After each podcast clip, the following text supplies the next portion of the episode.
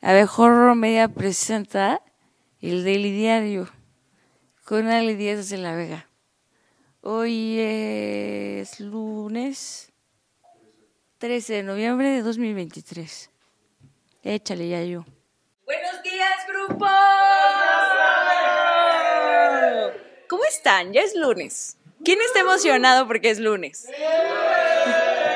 Nada más ustedes, muchachos, y yo. Y quienes nos están viendo. Yo soy Ale Díaz de la Vega, ya es lunes. Otra vez lo volví a leer del prompter, ¿no? O sea, me acordé, me acordé. Les doy la bienvenida a este, su noticiero favorito. ¿Cuál más va a ser? El Daily Diario. Vámonos con las noticias más importantes en México y en el mundo.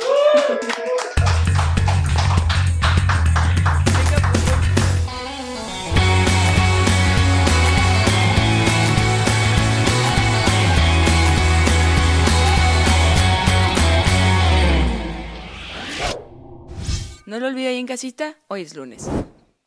Este fin de semana por fin se dieron a conocer los resultados de la encuesta morenista para elegir candidatos a gobernador que, como todos sabemos, se decidió de manera democrática, por mandato del pueblo, bajo la supervisión de Shane Baum, poseedora del bastón de mando. Y para nada se trató de Andrés Manuel con un regeneración enrollado, atravesándole la cara a periodicazos a los que no le hicieran caso. El candidato en el que piensa tu mamá para cumplirle a tu papá, Omar García Harfuch, ganó para la Ciudad de México. Pero, debido a la paridad de género, tuvo que ceder su lugar a Clara Brugada, enemiga de la Sirenita y candidata favorita de Andrés Manuel, quien lleva tres periodos al frente de Iztapalapa. Y todos sabemos cómo le fue a Iztapalapa.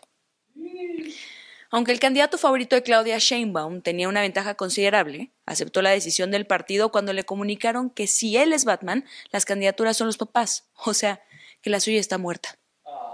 Este orden sería Clara Brugada en la Ciudad de México.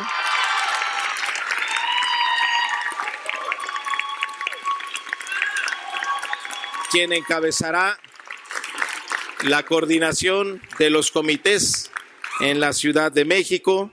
Eh, ya sabíamos desde tiempo atrás que desde que iniciamos este proceso que estaba el criterio de género y es tiempo de mujeres.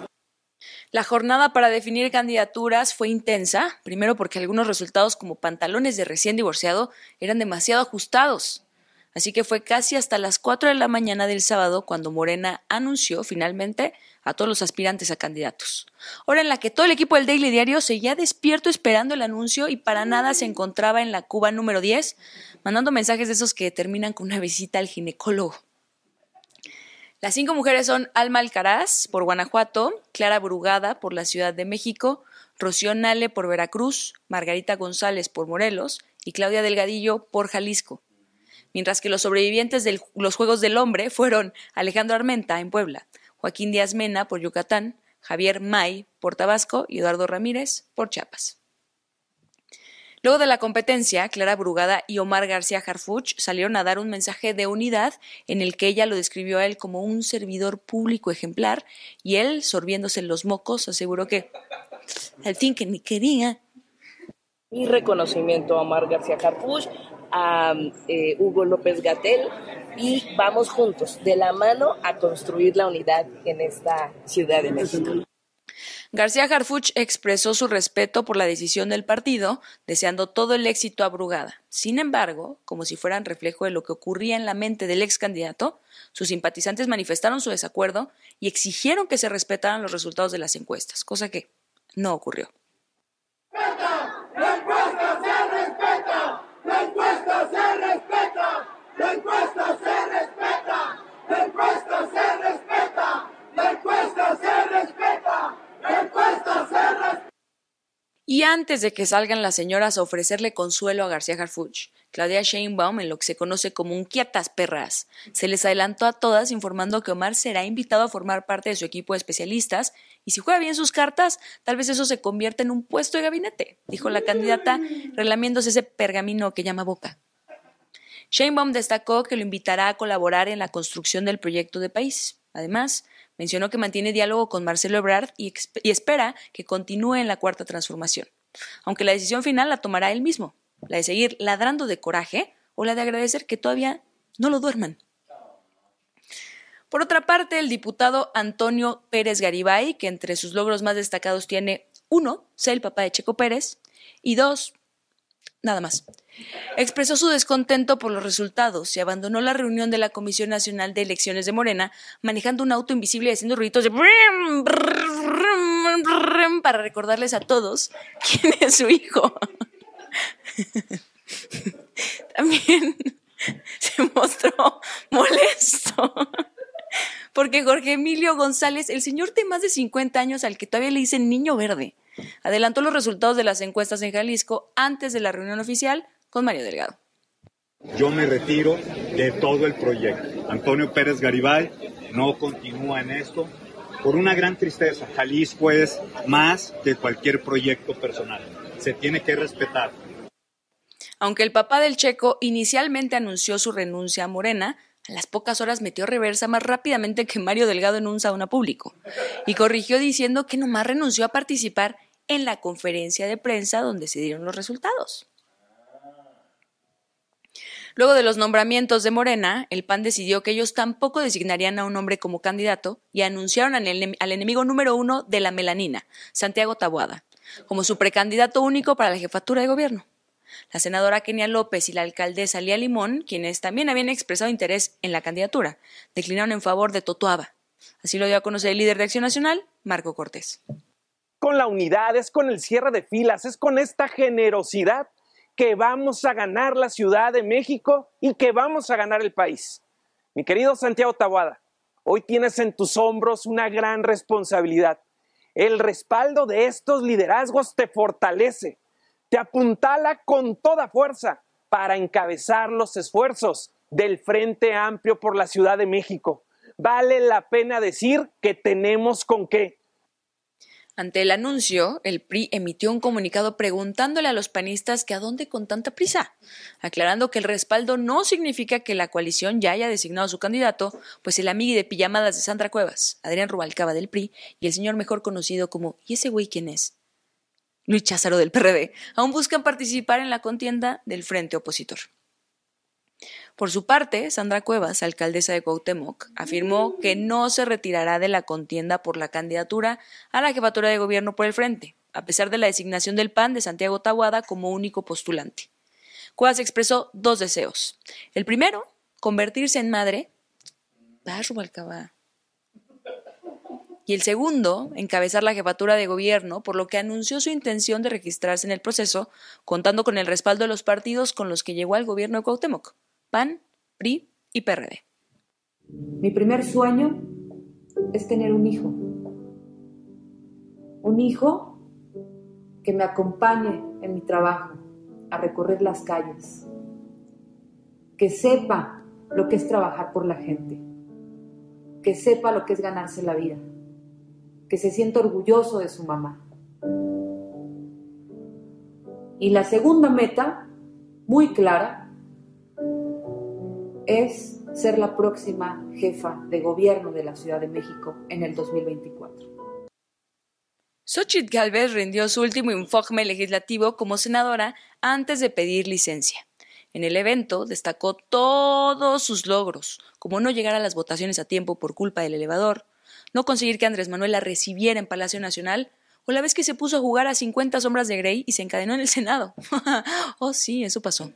Vamos con las imágenes. En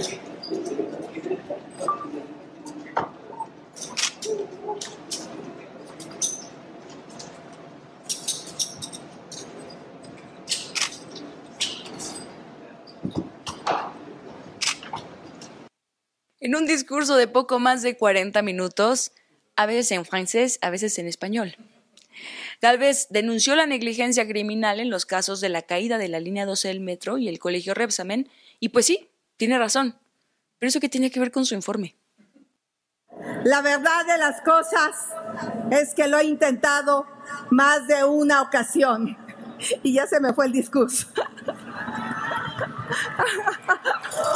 Bueno, como ya no hay discurso, voy a improvisar.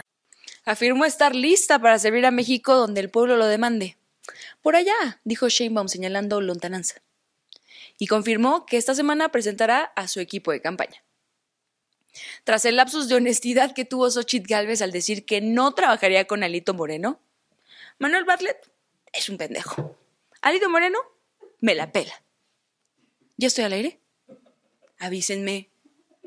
Terminó disculpándose con el líder nacional del PRI, asegurando que en realidad ella siente mucho respeto por el güey ese caratiesa, destacando que está orgullosa de caminar con el tricolor y reconoció en él a un hombre valiente, trabajador, al que el botox le queda divino y no parece que se comió una abeja. Hay muy malos priistas que yo no trabajaría como Bartlett o como Alito o, como ahora el exgobernador Hidalgo Fallat.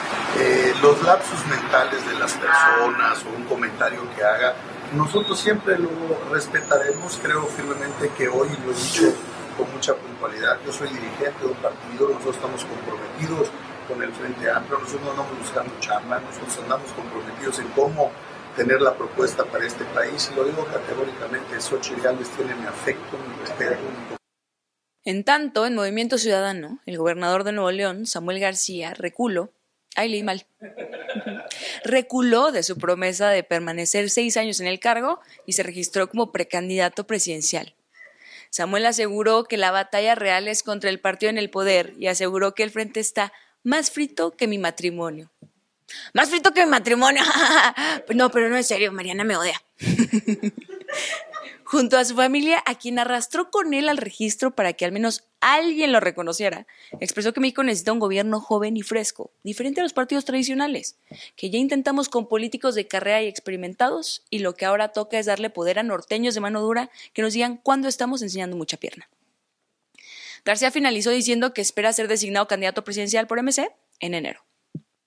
Si de cuarto remontamos, en segundo está más papita y que se agarren los morenos porque hoy empieza la campaña de adeveras. No las campañas aburridas, ilegales, de seis meses, violando la Constitución.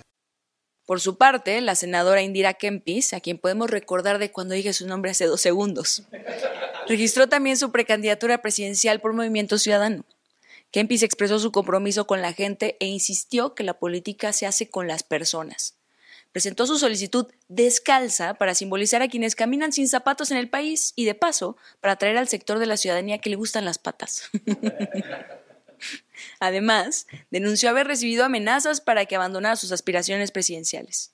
Kempis, de compis, esas amenazas de las que hablas, están aquí entre nosotros.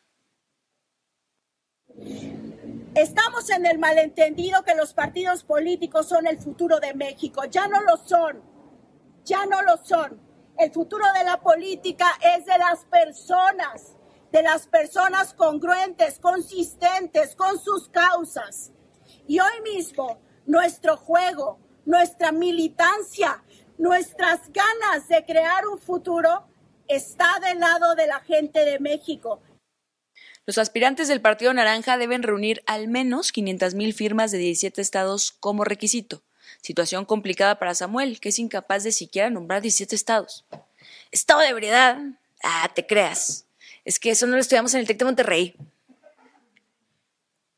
El coordinador nacional de Movimiento Ciudadano y Krillin todavía más inútil, Dante Delgado, reiteró su invitación a Marcelo Ebrard para que se inscribiera como precandidato presidencial del partido.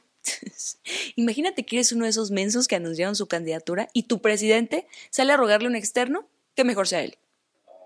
Elogió al ex canciller como un gran mexicano con perfil suficiente para el cargo. Nada feo y que se ve que besa delicioso.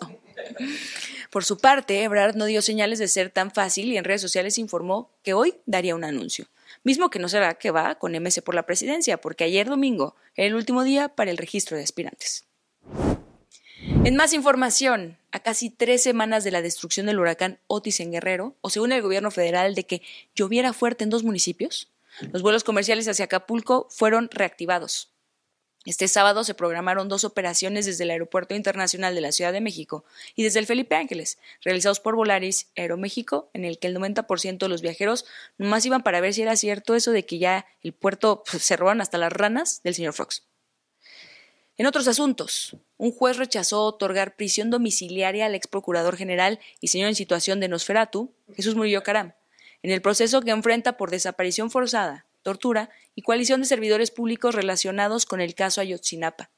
Juan José Hernández Leiva, juez de control del Centro de Justicia Penal Federal del Reclusorio Sur, denegó el cambio de medida cautelar argumentando riesgo de fuga, ya que si pasa una noche en su ataúd puede recuperar fuerzas para convertirse en murciélago y regresar a su natal Ayotsilvania. Este fin de semana, la visita de Andrés Manuel López Obrador a Mexicali generó controversia debido a un episodio en el que la diputada morenista Julieta Ramírez Padilla intentó captar la atención del presidente subiéndose a una silla para darle una sudadera. En respuesta, el mandatario, quien entendió que le querían dar una sudada, tomó la cabeza de la diputada entre sus manos y le dio un beso. Luego se tomó fotos con ella, desatando un debate en redes sociales, y otro muy seguramente cuando llegó a su casa oliendo a fraiché. Las opiniones están divididas entre quienes celebran la cercanía y naturalidad y aquellos que critican los límites de la interacción física y la falta de formalidad en actos oficiales.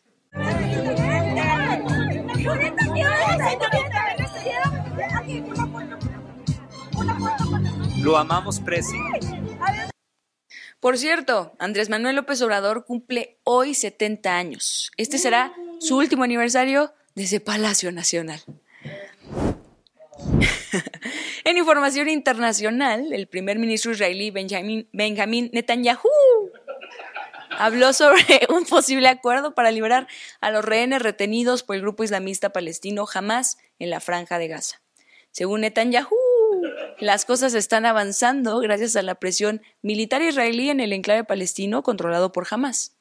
El ejército israelí calcula que unas 200 o menos, unas 240 personas fueron tomadas como rehenes y trasladadas a la franja de Gaza durante el ataque inicial de Hamas el 7 de octubre. Entre estos cautivos hay al menos 30 menores, según los medios de comunicación israelíes. En noticias de última hora, el primer ministro del Reino Unido, Rishi Sunak, despidió a la ministra del Interior, Suela Braverman, y en su lugar reintegró al ex primer ministro, David Cameron.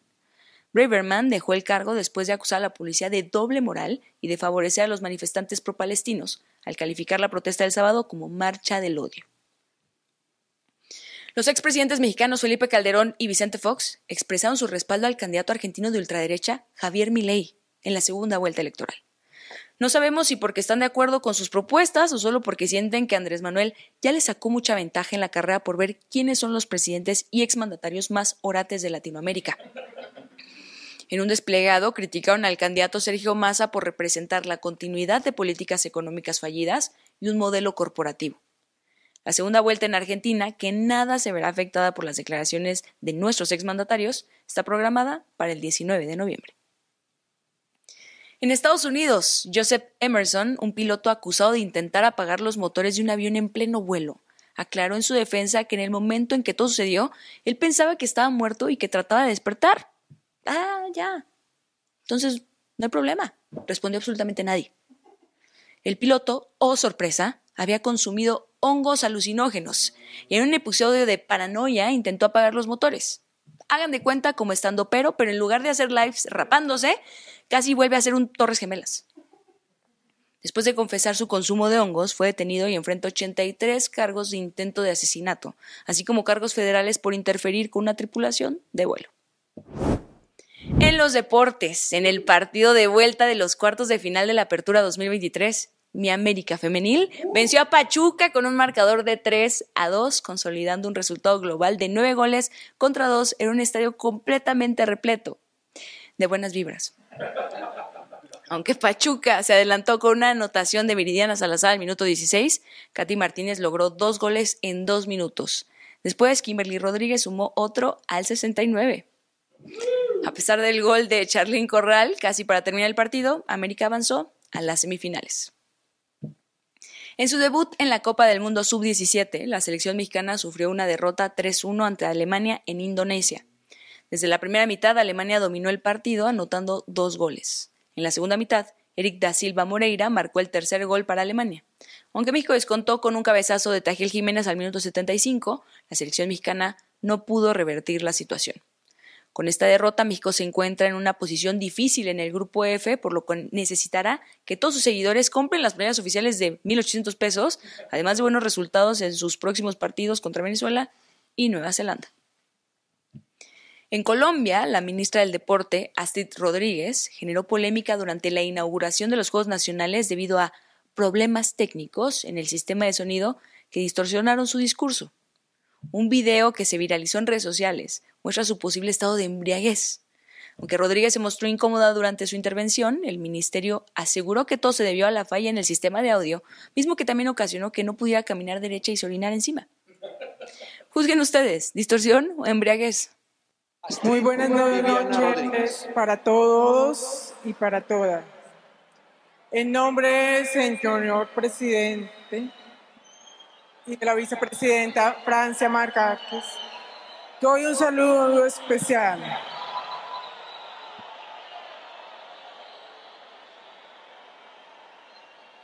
Hoy es un día muy especial para el deporte colombiano. Llegamos así al final de esta emisión, jóvenes. Ya se acabó. No se pierdan hoy, el audio ya yo, no se pierdan hoy a las 6 de la tarde el bar, el mejor programa deportivo grabado en este estudio. Y recuerden también suscribirse y darle like a todos nuestros contenidos. Estamos en todas las redes sociales como Abejorro Media y nos encuentran también, por supuesto, en abejorro.com. A mí me pueden seguir en Instagram, Twitter, TikTok y si no, nos vemos aquí mañana con más noticias. Yo soy Ale Díaz de la Vega y esto fue el Daily Diario.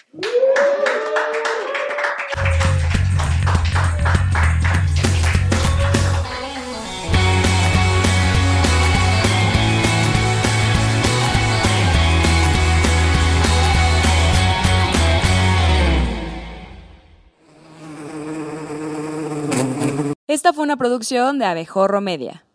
No olvides suscribirte a este podcast, darnos 5 estrellas y compartirlo. Búscanos en todas las redes sociales como Abejorro Media.